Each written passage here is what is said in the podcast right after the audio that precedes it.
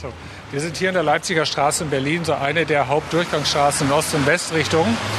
Und es ist Skandal, dass wir drei, vier, fünf Jahre nach dem Volksentscheid Fahrrad, nach Deutschlands erstem Rad- und Mobilitätsgesetz, hier immer noch keinen anständigen Radweg haben. Eine Höllenangstzone für Fahrradfahrer. Das ist Heinrich Strößenreuter. Der Fahrradaktivist mischt die Berliner Verkehrspolitik seit ein paar Jahren ziemlich auf. Zum Beispiel mit einer App, um Falschparker zu melden oder mit einem Fahrradvolksentscheid. Direkt an die Leipziger Straße grenzt die Friedrichstraße und die ist für Autos derzeit dicht. So, jetzt sind wir so. hier schon wenige Meter um die Ecke. Auf einmal der Geräuschpegel, der Lärmpegel, ein komplett anderer. Die Luft fühlt sich irgendwie besser an.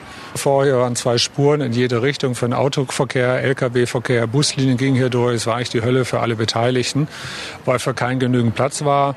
Und jetzt haben wir hier so etwas wie eine Flaniermeile. Man geht hier gerne durch. Hier sind ein paar Parkbänke, hier sind Blumentöpfe und kleine Bäume da.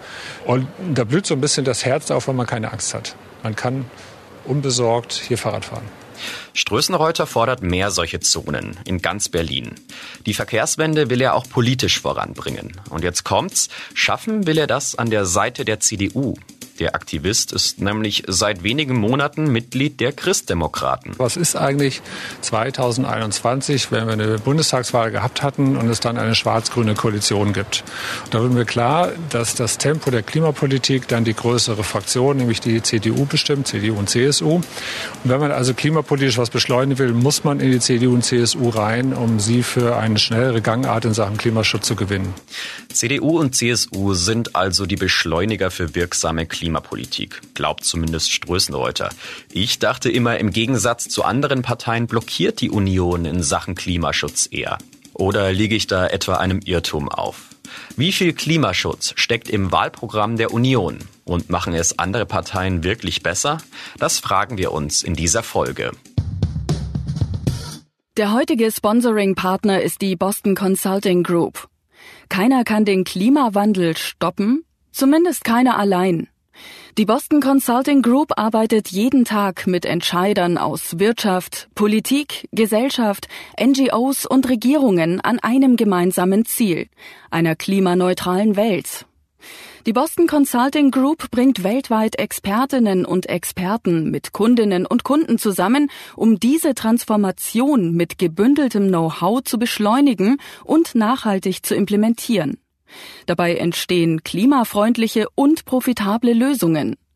So wird Klimaschutz nicht nur zur gesellschaftlichen Notwendigkeit, sondern zum Treiber von Wettbewerbsvorteilen und wirtschaftlichem Erfolg. Nie war es wichtiger als jetzt, gemeinsam zu handeln. Group Up for Climate. Weitere Informationen auf bcg.com. Das ist der Klimabericht, der Spiegel-Podcast zur Lage des Planeten. Ich bin Sebastian Spalleck. Und ich bin Kurt Stukenberg. Wir sprechen hier über die Klimakrise, was dafür verantwortlich ist und wer jetzt handeln muss. Kurt ist Experte für die Klimakrise beim Spiegel und stellvertretender Leiter unseres Wissenschaftsressorts. Wir sprechen hier via Teams miteinander. Hi Kurt. Heinrich Drösenreuter sagte ja, mit der Union hat Deutschland die besten Chancen auf eine gute Klimapolitik in den kommenden vier Jahren. Was denkst du, wie glaubwürdig ist das? Also die Union war in Sachen Klimaschutz tatsächlich ziemlich früh dabei, wenn man ein bisschen weiter zurückblickt jedenfalls. Aber wie CDU und CSU das 1,5 Grad Ziel jetzt schaffen wollen, das ist mir mit Blick auf das neue Wahlprogramm, ich sag's mal vorsichtig, ein ziemlich großes Rätsel. Und Armin Laschet, der Kanzlerkandidat, der hat für mich zumindest jetzt auch noch überhaupt nicht deutlich gemacht, dass er das Thema für besonders wichtig hält. Okay, interessant. Strößenreuter werden wir gleich nochmal hören und über das neue Wahlprogramm von CDU und CSU sprechen wir auch noch. Und weil wir uns diese Woche so richtig viel vorgenommen haben, schauen wir mit der Expertin Claudia Kempfert am Schluss der Folge auch noch, was von den Vorschlägen der anderen Parteien zu halten ist. Doch was mich jetzt als erstes mal interessieren würde, wie kam das denn, dass die Union den Ruf weg hat, beim Klimaschutz immer so hinterher zu hinken? Dazu müssen wir uns einmal anschauen, wo die Union herkommt. Und da muss man sagen, die Anfänge richtiger Umwelt und dann später auch der Klimapolitik, die haben wirklich vor allem CDU und CSU gelegt. Das ist schon eine Weile her. Also ich sage jetzt mal ein paar Jahreszahlen. 1970 wurde das allererste Landesumweltministerium gegründet, also ein wirklich eigenes Ressort für die Umwelt, und zwar in Bayern mit einem CSU-Mann. Und das erste Bundesumweltministerium, das kam dann 86 dazu und war mit einem CDU-Mann besetzt. Und noch ein weiteres Kalenderblatt in petto, nämlich 1991. Da hat der Bundestag das erste nationale Klimaziel beschlossen. Das erste nationale Klimaziel, also so früh wurde schon übers Klima nachgedacht. Was stand denn da drin? Ich habe mir das nochmal angeschaut und es gibt eine Bundesdrucksache dazu und da legt sich der Deutsche Bundestag eben fest, dass er jetzt künftig die Belange des Umweltschutzes in alle Politikbereiche integrieren will, weil das zum Schutz der Erdatmosphäre notwendig sei. Und tatsächlich, man wollte die CO2-Emissionen sehr konkret senken. Man hat sich 30 Prozent vorgenommen im Vergleich zu 1987. Und auch an Methan und andere Klimagase wollte man ran. Mich wundert ja eigentlich, wie klar benannt das da schon alles war. Ja, das stimmt. In dem Beschluss wurde damals sogar eine Höchstmenge festgeschrieben, die Deutschland dann im Jahr 2005, also das war ja das Zieljahr, dann noch ausstoßen sollte und zwar 750 Millionen Tonnen im Jahr. Und das ist wirklich schon eine verhältnismäßig klare und präzise Festschreibung als Klimaziel. Aber ich nehme mal an, daraus wurde dann trotzdem nichts. Leider nicht. Und das ist ein bisschen eine Vorwegnahme dessen, was uns dann in der Klimapolitik in den kommenden Jahren beschäftigen sollte. Sprich, teilweise ziemlich gute Ziele, aber eben dann Probleme, die auch wirklich zu erreichen. Und 2005, also im Zieljahr, lag der Treibhausgasausstoß Deutschlands dann bei knapp unter einer Milliarde Tonnen, wo man eben sieht, das ist deutlich mehr, als man sich vorgenommen hatte. Also das Ziel ist nicht erreicht worden. Bei meinem Treffen mit Strößenreuter hat mich natürlich auch interessiert, warum gerade er, der Umweltaktivist, in die Union eintritt. Er hat das dann ähnlich ausgedrückt wie du und gesagt, die Wurzeln der modernen Klimapolitik liegen tatsächlich bei CDU und CSU. Es gab halt Wurzeln in der Union, also man hat das erste Waldsterben in den Griff gekriegt, FCKW. Also es gab in der Zeit der sogenannten End of Pipe Umweltpolitik, also wo es um die Schornsteine und die Schlote und die Abwässer ging. Da ist tatsächlich viel erreicht worden. Bis Mitte der 90er Jahre war man auch sehr ehrgeizig unterwegs beim Thema Klimapolitik, als man das dann entdeckte. Ja, das stimmt in Teilen. Also zwar war der Klimaschutz nie wirklich Kernprogramm jetzt der Unionsparteien, aber vor allem Menschen wie Klaus Töpfer haben sich da wirklich verdient gemacht. Also Töpfer war von 87 bis 94 Bundesumweltminister und war wirklich der Mister Umweltpolitik und zwar auch über die Union hinaus. Der hat einfach extrem viel angeschoben und vor allem auch als mahnendes Gewissen in seine eigene Partei reingewirkt und sogar dann später die Ökologiepolitik der rot-grünen Bundesregierung verteidigt und seine eigenen CDU-Kollegen all die Jahre auch immer so ein bisschen getriezt, gerade in den Klimafragen. Und eine andere, die sich auch schon sehr früh für Klimaschutz engagiert hat, war Angela Merkel. Die Umweltpolitik, wo die Menschen oft sagen, ach, heute noch nicht. Wir fühlen zwar, dass vieles nicht äh, in Ordnung ist, aber bitte heute noch keinen Preis dafür, noch keine Aufgabe dafür, noch keine Last dafür übernehmen. Und da die Überzeugung zu machen und zu sagen, passt auf, wenn ihr es heute nicht macht, wird es euren Kindern und Enkelkindern doppelt, dreifach teurer. Das finde ich schon eine sehr, sehr lohnende Aufgabe. Angela Merkel war ab 1994 Umweltministerin und was sie da damals in einer Talkshow sagt, das klingt eigentlich sehr progressiv. Ihre Karriere begann da ja und da sie von Hause aus Physikerin ist, fiel es ihr natürlich ein bisschen leichter, vielleicht diese wirklich große Dimension des Klimawandels zu verstehen. Ich denke auf jeden Fall leichter als so manch anderem in der Spitzenpolitik. Da eben zu sagen, passt auf Leute, wenn wir heute nicht handeln, dann haben wir Hunger, Dürre, und dann haben wir auch ganz andere Probleme natürlich wieder, dass, dass äh, Flüchtlingsbewegungen einsetzen und so weiter. Diese Zusammenhänge darzustellen, das halte ich für wichtig und deshalb ist Umweltpolitik nichts nur für gute Zeiten. Ich kann mich auch noch erinnern, dass Merkel als die Klimakanzlerin bekannt war. Ja, das stimmt. Aber wenn man sich ihre irre lange Amtszeit anschaut, muss ich sagen, ist die Bilanz wirklich total gespalten. Also sie hat sich einerseits auf der großen internationalen Bühne immer sehr als Vorkämpferin bei dem Thema inszeniert. Und Deutschland hat 1995 unter ihrer Regentschaft auch den ersten UNO-Weltklimagipfel ausgerichtet. Da waren 160 Staaten zu Gast. Und bei solchen Anlässen hat sie dann gerne betont, wie wichtig es ist, schnell die Treibhausgase zu reduzieren und was sie dann aber tatsächlich in ihrer eigenen Regierungsverantwortung gemacht hat, ist oft was anderes gewesen. Und das liegt, glaube ich, auch daran, und das kennt man ja als Merkels Politikstil, dass sie eben diesen großen Konflikt im eigenen Land dann vor allem gescheut hat und in dem Fall eben den Konflikt mit der fossilen Industrie. Mhm. Und auch den Kohleausstieg ist sie nie wirklich angegangen. Ja, sie hat tatsächlich sogar noch 2008 bei der Grundsteinlegung des Kohlekraftwerks in Hamm für die Kohlekraft geworben. Hier wird eine verlässliche Energieversorgung garantiert. Wir werden also damit zu rechnen haben, dass in den nächsten Jahrzehnten weiter weltweit Kohlekraftwerke gebaut werden.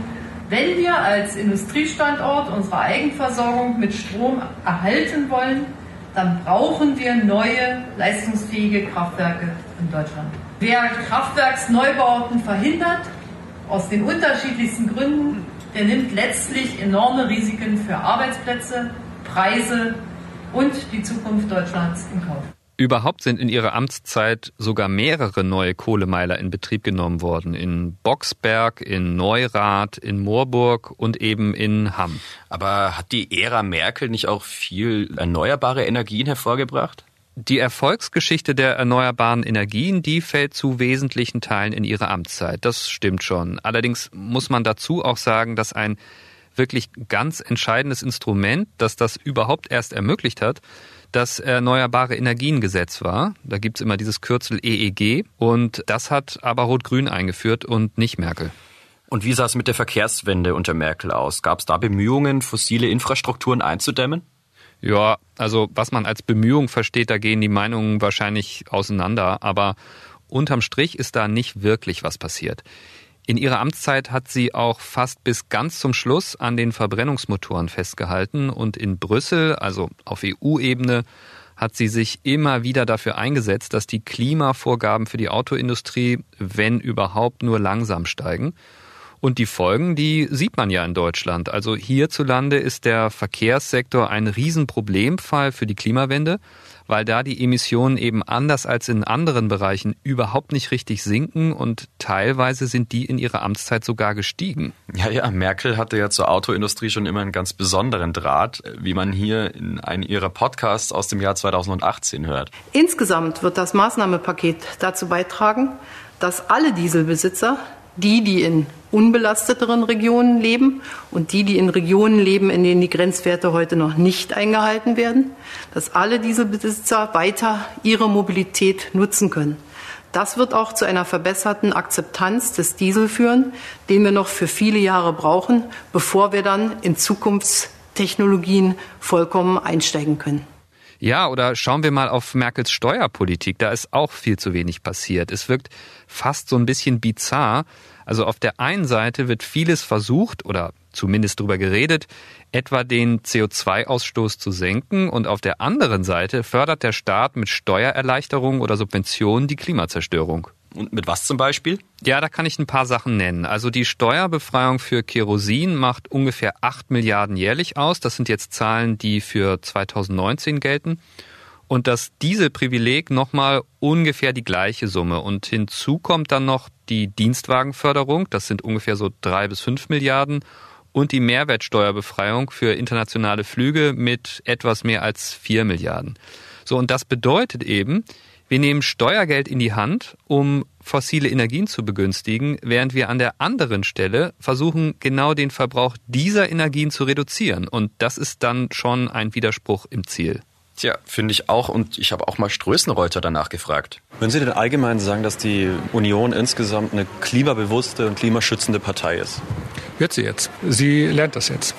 Aber wenn ich mal in die Geschichte der Union tatsächlich zurückgehe, sie hat äh, tatsächlich in den letzten 10, 15 Jahren nicht immer geglänzt, also an der vorderen Kante. Aber wenn man ehrlich ist, dann gab es den großen Push tatsächlich erst durch Fridays for Future in allen Parteien durch 2019. Naja, die Klimakrise ist schon länger Thema der Spitzenpolitik und mindestens seit die Merkel-Regierung 2015 das Paris-Abkommen unterzeichnet hat, hätte ja irgendwie klar sein müssen, dass das jetzt ein Kernthema der kommenden Jahrzehnte wird. Aber es stimmt, also die Dynamik hat in den letzten drei Jahren deutlich zugenommen und der Druck, kam aber nicht nur von Fridays for Future, sondern auch aus der Unternehmenswelt. Also viele Konzerne fordern längst eine ambitioniertere Klimapolitik und vor allem Verlässlichkeit, damit sie langfristig planen können. Das ist nämlich für Konzerne ganz wichtig, dass sie wissen, was auf sie zukommt und nicht ständig die Ziele dann nachgebessert werden müssen, weil sie halt nicht gereicht haben. Und das Bild, dass die Industrie immer bremst, ist total einseitig und teilweise ist sogar das Gegenteil der Fall. Ja, also immerhin kam bei Merkel zum Ende hin dann doch noch einmal Bewegung in die Politik mit dem Klimaschutzgesetz und sogar mit einem Kohleausstieg, der unter ihrer Führung dann noch beschlossen wurde.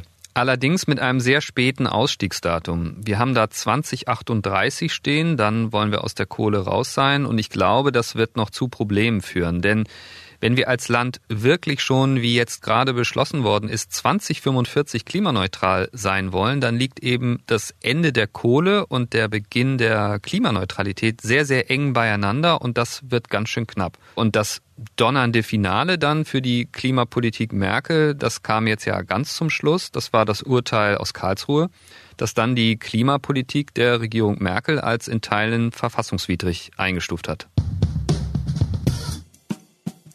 Die Union hat sich in Sachen Klimaschutz in den vergangenen Jahren also nicht wirklich mit Ruhm bekleckert. Und das trotz einer guten Ausgangslage. Fahrradaktivist Heinrich Strößenreuter ist trotzdem eingetreten. Warum macht er das also? Zum einen sagt er, liegt es an der Machermentalität der Christdemokraten. So, und eigentlich muss man hier einfach ein bisschen Platz absperren für Radfahrer oder man kann auch parallel eine gute Fahrradstraße machen. Und das ist das, wo ich so ein bisschen unzufrieden bin und auch einer der Gründe, warum ich die Union eintrete, weil wir brauchen hier mehr fähige exekutive Manager, die die Klimakrise auch bekämpfen können, indem sie die Dinge machen, die angesagt sind. Es reicht nicht nur, gute Politik zu erzählen, sondern muss auch gemacht werden. Zum anderen stört ihn, dass sich die Klimabewegung scheinbar immer mehr nach links ausrichtet. Es werde ihm also zu viel über Gendersternchen und zu wenig über wirklichen Klimaschutz debattiert. Und gleichzeitig beobachten beobachte ich mit großer Sorge, dass die Klimabewegung zunehmend mehr Richtung links abdriftet. Da sind einfach Themen unterwegs, die mit Klima direkt nichts mehr zu tun haben, aber dort halt ganz klar oben auf der Liste draufstehen. Damit verliert diese Bewegung leider ein wenig Kraft. Und das ist schade, weil genau die brauchen wir. Wir haben jetzt äh, 18 Monate Zeit maximal, die großen Entscheidungen zu treffen. Das ist dann das erste berühmte Jahr einer neuen Legislaturperiode. 2025, beim nächsten Mal wäre es tatsächlich zu spät. Dann sind wir nicht mehr als Gesellschaft, als Wirtschaft in der Lage, das 1,5 Grad Limit einzuhalten. Strößenreuter will das Thema Klimaschutz zusammen mit anderen Unionsmitgliedern jetzt stärker in die Partei integrieren. Sie sind ja auch Mitgründer der Klimaunion. Warum haben Sie die gegründet? Was ist das Ziel? Das hängt tatsächlich mit dem kurzen Zeitfenster ab, was wir haben, sondern da bis jetzt die Union, sagen wir, nicht an der vorderen Stuhlkante saß, was das klimapolitische Thema angeht, müssen wir jetzt mit aller Kraft intern die Diskussion führen, überzeugen, gute politische Konzepte entwickeln, um die Spitzen der Unionspolitiker, aber auch die Basis und auch die etwas schwierigen Flügel dafür zu gewinnen, eine enkeltaugliche, wirksame Klimapolitik an den Tag zu legen und die zusammen mit dem Koalitionspartner in den Monaten September, Oktober, November diesen Jahres zu beschließen. Okay, jetzt muss ich aber schon mal fragen, denkst du, die Klimaunion kann das schaffen oder sind da nur so ein paar Leute Mitglied, die keiner kennt? Die Klimaunion ist jedenfalls keine Mainstream-Bewegung in der Partei, aber immerhin wird sie mit Anja Karliczek und Peter Altmaier von zwei Kabinettsmitgliedern unterstützt. Also der Peter Altmaier? Ja, der ist äh, tatsächlich dabei. okay. Äh, ja, Strößenreuter sagte mir, er hofft auf eine schwarz-grüne Koalition nach der Bundestagswahl mit einer starken Union. Vor allem geht es darum, eine Regierung zu wählen. Aus meiner Sicht kann das nur schwarz-grün sein, die es mit dem 1,5 Grad Thema ernst meint. Die SPD wird mit Sicherheit viel stärker an den bestehenden Arbeitsplätzen kleben und sich deshalb in den Spagat nicht reinbegeben. Die FDP auch nicht. Und bei den Linken ist auch nicht zu erwarten, dass sie in irgendeiner Geschwindigkeit das Thema Klima in den Griff kriegen. Also wenn man es ernst macht mit Klima, muss man eine Klimakoalition wählen, die aus schwarz-grün besteht. Und unsere Empfehlung ist halt sehr klar, die Union zu wählen. Was wir hier nicht vergessen dürfen, Strößenreuter ist seit Jahrzehnten Klimaaktivist und war selbst mal bei den Grünen. Besonders überrascht hat mich nämlich, wie positiv er in die Zukunft blickt. Wir haben tatsächlich ja viele Gespräche in den Kulissen mit Spitzenpolitikern der Union geführt und ich hatte in den letzten zwei, drei Wochen das erste Mal das Gefühl, dass wir die 1,5 Grad noch hinkriegen können. Hat sich in den Kulissen tatsächlich einiges getan. Strößenreuter wirkt also sehr positiv, auch in Bezug auf das neue CDU-Wahlprogramm. Kurt, was sagst du? Gehst du da mit? Nee, also echt nicht. Wieso, wie schätzt du das Wahlprogramm ein? Ja, also vier Wörter reichen, ne? Und zwar? Ein Hauch von nichts. Okay. Ja, nee, im, im Ernst. Also das ist schon echt ein Hammer, was die Union da vorgelegt hat. Ich habe insgesamt schon ein bisschen gesteigerte Erwartungen gehabt beim Thema Klimapolitik. Und zwar nicht nur, weil die Union jetzt die letzten waren, die überhaupt mal ihr Programm vorgelegt haben, sondern natürlich auch generell. Ja, ich dachte jetzt auch, wir sind immerhin im klimapolitisch wahrscheinlich wichtigsten Jahrzehnt überhaupt. Und CDU-Kanzlerkandidat Armin Laschet hat ernsthafte Chancen auf das Kanzleramt. Und immerhin hat sein Ex-Konkurrent Markus Söder im Duell mit ihm damals um die Kanzlerkandidatur schon sehr stark am grünen Profil der Union gearbeitet. Er hat zum Beispiel die Klimakrise immer wieder zum Kern seiner politischen Ideen gemacht, in Reden, in Interviews und so weiter. Was bei Söder bestimmt auch politisches Kalkül war. Klar, aber offenbar hat sich die kleine Schwesterpartei überhaupt nicht durchgesetzt. Oder auch die CSU hat das mit dem Klimaschutz dann am Ende doch nicht so richtig ernst gemeint. Das weiß man nun natürlich nicht. Aber was ist dann jetzt das Hauptproblem, das du in dem Wahlprogramm siehst? Das Problem sind nicht die einzelnen Vorhaben oder Festlegungen, sondern diese Lehre auf den 139 Seiten. Also es steht das Bekenntnis zur Klimaneutralität Deutschlands im Jahr 2045 drin. Aber das ist ja nun eben gerade schon beschlossen worden. Ja, eben, das kennen wir ja schon. Ja, eben. Und entscheidend sind jetzt nicht mehr diese Jahreszahlen, sondern die großen Maßnahmen. Und die fehlen. Wie stark sollen die erneuerbaren Energien ausgebaut werden? Welche Flächen brauchen wir dafür? Der CO2-Preis soll steigen, aber die Frage ist doch, um wie viel und in welchen Schritten. Und zu alledem steht leider nichts im Programm. Aber die müssen sich doch irgendwas dabei gedacht haben. Ja, will man meinen. Und nicht nur mir ist das zu wenig, sondern zum Beispiel auch der Klimaunion, in der Strößenreuter Mitglied ist. Die schreiben mit Blick auf das Programm ihrer eigenen Partei, Viele Formulierungen wie anstreben, so schnell wie möglich oder prüfen sind noch zu sehr im Konjunktiv und jetzt kommt der entscheidende Satz. Also wie gesagt, das ist eine Pressemitteilung der Klimaunion von CDU und CSU. Leider sind die Klimaziele des Wahlprogramms weder Paris-konform noch erfüllen sie den Auftrag des Bundesverfassungsgerichts. So, und das ist natürlich dann schon eine ziemlich vernichtende Aussage. Ja, vor allem weil Strößenreuter meinte, dass die Verkehrswende mit der Union doch ganz gut klappen könnte. Steht dazu was in dem Programm? Nun ja, also Stichwort Verbrennungsmotor. CDU und CSU lassen uns in ihrem Programm wissen, dass sie nichts von Verboten halten. Und dementsprechend fehlen dann Wegmarken zum Ausstieg aus dem Verbrenner einfach komplett. Es wirkt ja fast so, als wäre die Autoindustrie selbst ambitionierter als Armin Laschet. Hier VW-Tochter Audi hat vor kurzem erst angekündigt, ab 2026 keine neuen Verbrennermodelle mehr aufzulegen. Das stimmt. Und die Union fällt mit diesem Programm, was konkrete Vorhaben und messbare Zahlen angeht, auch deutlich hinter die anderen demokratischen Parteien zurück. Die sind nämlich alle viel konkreter. Und im Programm stecken außerdem auch noch Widersprüche. Wie zum Beispiel? In 25 Jahren wird Deutschland klimaneutral sein. So steht es in dem Wahlprogramm.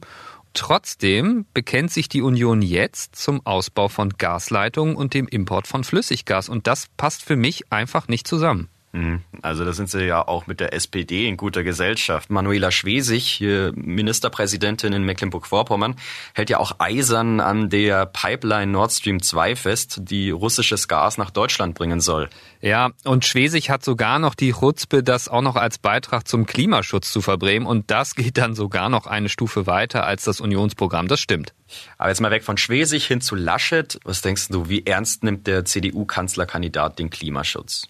Man sagt ja immer, Kandidat und Programm müssen zueinander passen. Und ich will jetzt hier echt nicht so total einseitig klingen, aber ich sehe das wirklich so. Das ist eindrucksvoll gelungen.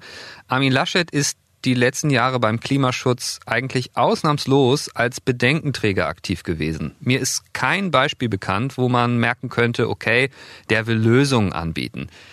Es geht ihm in der Argumentation immer sehr stark darum, zu zeigen, was alles nicht geht oder was um Gottes Willen nicht überstürzt werden darf. Wenn die Stahlindustrie abwandert nach China und da den Stahl produziert, ist dem Weltklima nicht gedient. Ein Stahlwerk in Duisburg ist ein Beitrag zum Weltklima. Weil es da unter sozialen und ökologischen Bedingungen anders produziert als in Indien oder in Russland oder in China. Manchmal kommt es einem wirklich so vor, als hätte Laschet den Ernst der Lage einfach noch nicht wirklich kapiert. Das eben hier sagt er im parteiinternen Wahlkampf zum Parteivorsitz, ein Stahlkraftwerk ist ein Beitrag zum Weltklima. Aha. Naja, das ist natürlich grotesk. Wobei man sagen muss, an der Analyse mit der Stahlproduktion ist ja sogar was Wahres dran. Aber von einem Kanzler 2021 muss man, das sage ich jetzt einfach mal so als Wähler, doch erwarten können, dass er dann sagt, okay, und weil das so ist, bauen wir die Windkapazitäten in Deutschland ganz konkret so und so aus, damit wir dann erneuerbaren Strom zur Produktion von grünem Wasserstoff haben, mit dem die Stahlindustrie klimaneutral und trotzdem wettbewerbsfähig produzieren kann. Aber genau dieser zweite entscheidende und konkrete Teil, der fehlt bei Laschet dann eben leider. Und so bleibt dann einfach nur hängen, na, das ist alles ganz schön schwierig, lieber erstmal weiter wie bisher und vielleicht nicht ganz so schnell. Was denkst du, woher kommt das? Also ich habe in den letzten Monaten immer wieder den Eindruck gehabt, dass die Klimakrise für Laschet ein Thema ist, so wie viele andere auch. Also vielleicht eines, das wichtig ist und das man natürlich auch behandeln muss, aber keines von dieser historischen großen Dimension. Kein neues. Ja, aber der Wähler hat es trotzdem noch vor zwei Jahren als gar nicht so wichtig genommen, indem er die Grünen zur kleinsten Fraktion im Deutschen Bundestag gemacht hat.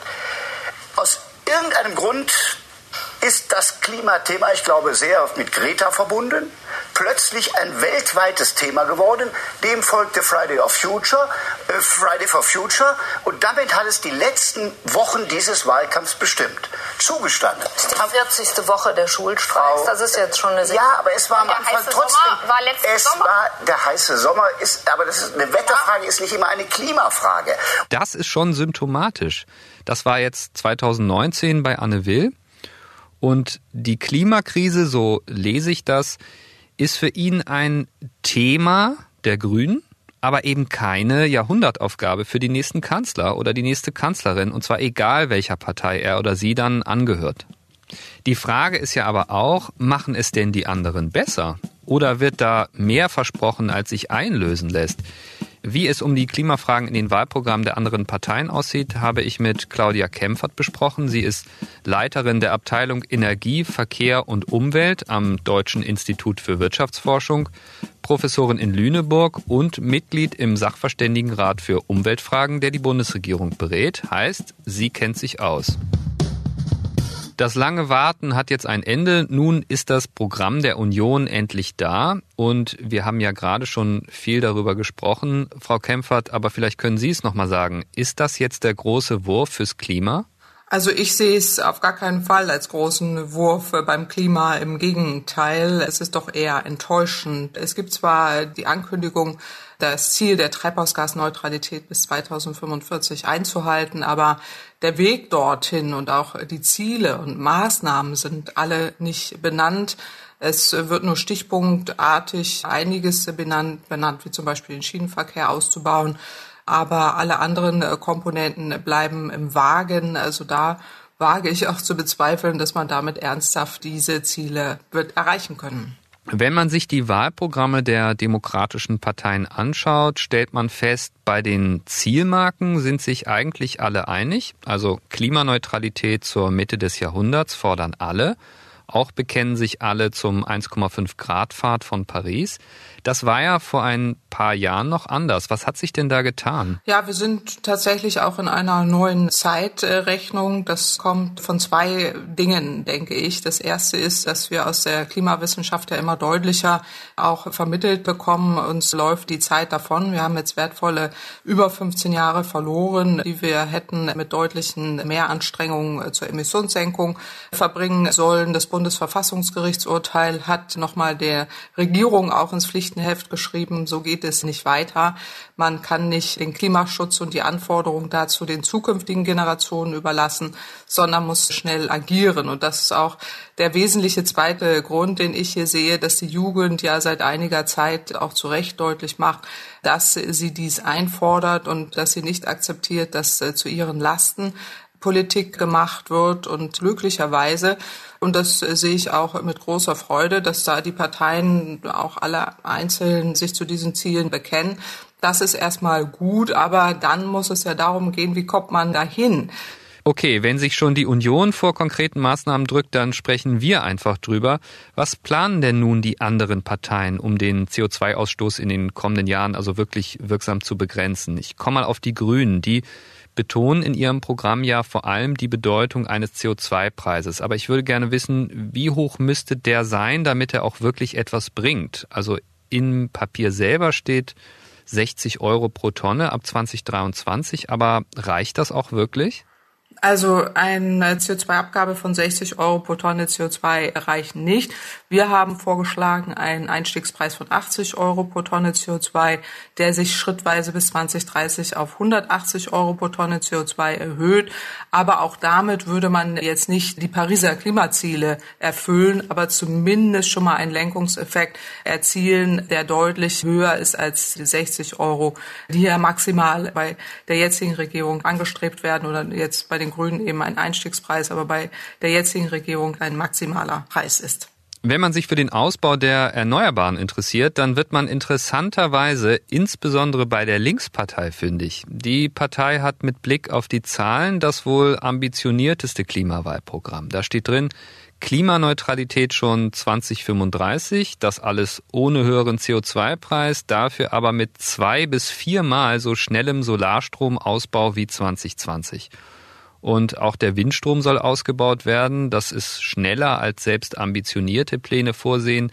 Was würden Sie sagen, wie realistisch ist das? Das lässt sich absolut erreichen und die Zahlen decken sich auch mit unseren Studien oder vielen anderen Studien auch von Energiewissenschaftlerinnen und Wissenschaftlern, die da deutlich machen, dass wir einen viel stärkeren Strombedarf haben in der Zukunft aufgrund der Tatsache, dass Strom eingesetzt wird für die Elektromobilität, brauchen wir enorm viel Ökostrom.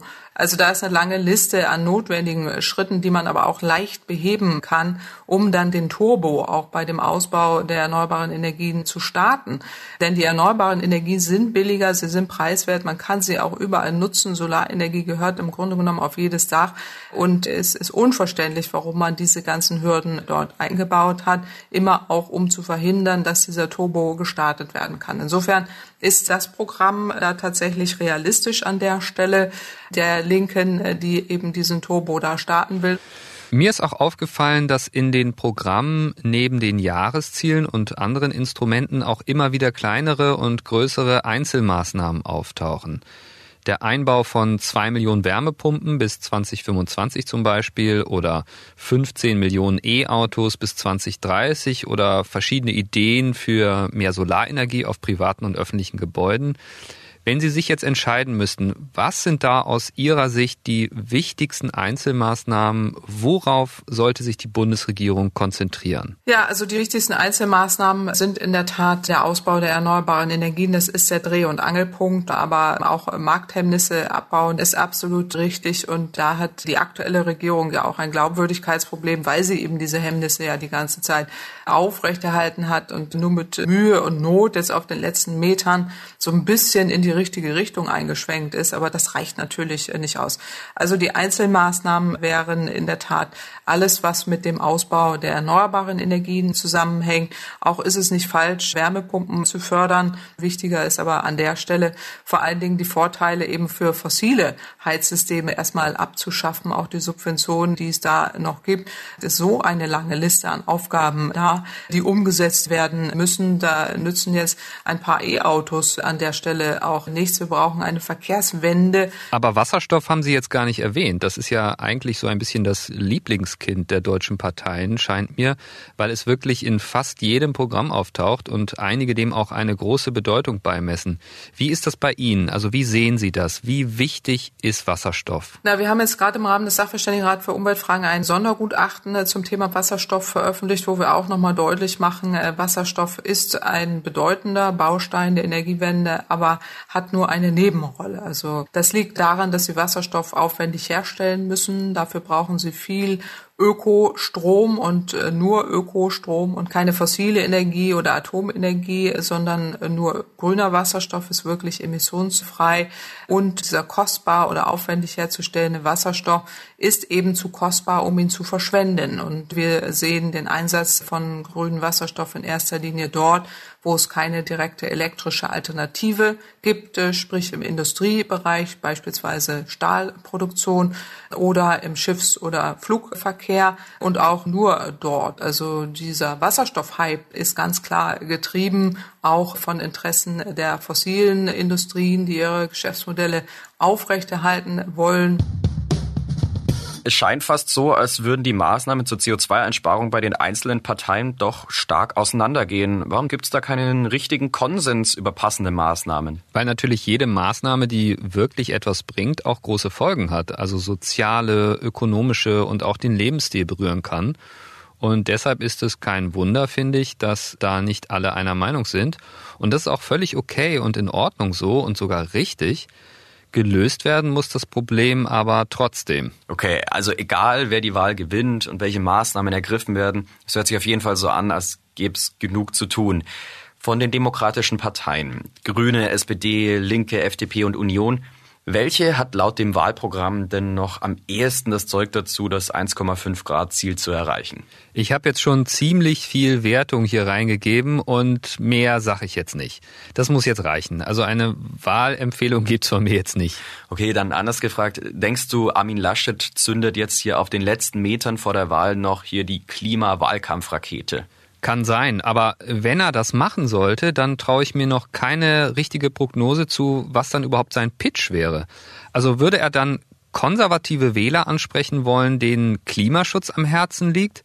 Oder würde er im Lager derer fischen wollen, denen das mit dem Klimaschutz sowieso alles zu viel ist? Also ich halte beides für denkbar. Hallo, ich bin Marius Mestermann. Wissen Sie, wer mit den klimapolitischen Vorschlägen aller Parteien unzufrieden ist? Fridays for Future. Die protestieren seit kurzem auch wieder auf der Straße.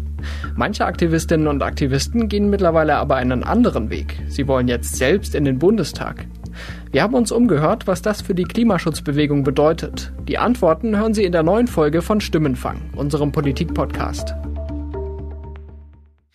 Das war der Klimabericht, der Spiegel-Podcast zur Lage des Planeten. Die nächste Folge gibt es am kommenden Dienstag auf spiegel.de, Spotify, bei Apple Podcasts und in allen üblichen Podcast-Apps. Über Feedback oder Themenvorschläge freuen wir uns. Einfach eine Mail schreiben an klimabericht.spiegel.de. Moderiert wurde diese Sendung von mir, Sebastian Spalleck, und von meinem Kollegen Kurt Stukenberg. Wir wurden unterstützt von Ole Reismann. Die Produktion übernahm Marc Glücks und die Musik kommt von Philipp Fackler. Hier noch einmal ein Hinweis des heutigen Sponsoring-Partners, der Boston Consulting Group. Der Klimawandel ist eine der größten Herausforderungen unserer Zeit. Zu groß für den Einzelnen, aber nicht zu groß, wenn viele gemeinsam als Gruppe handeln. Davon sind wir von der Boston Consulting Group überzeugt. Wir arbeiten mit Akteurinnen und Akteuren aus Unternehmen, NGOs und Regierungen zusammen, um eine dekarbonisierte, nachhaltige Welt zu schaffen. Es ist jetzt Zeit für gemeinsames globales Handeln. Group Up for Climate.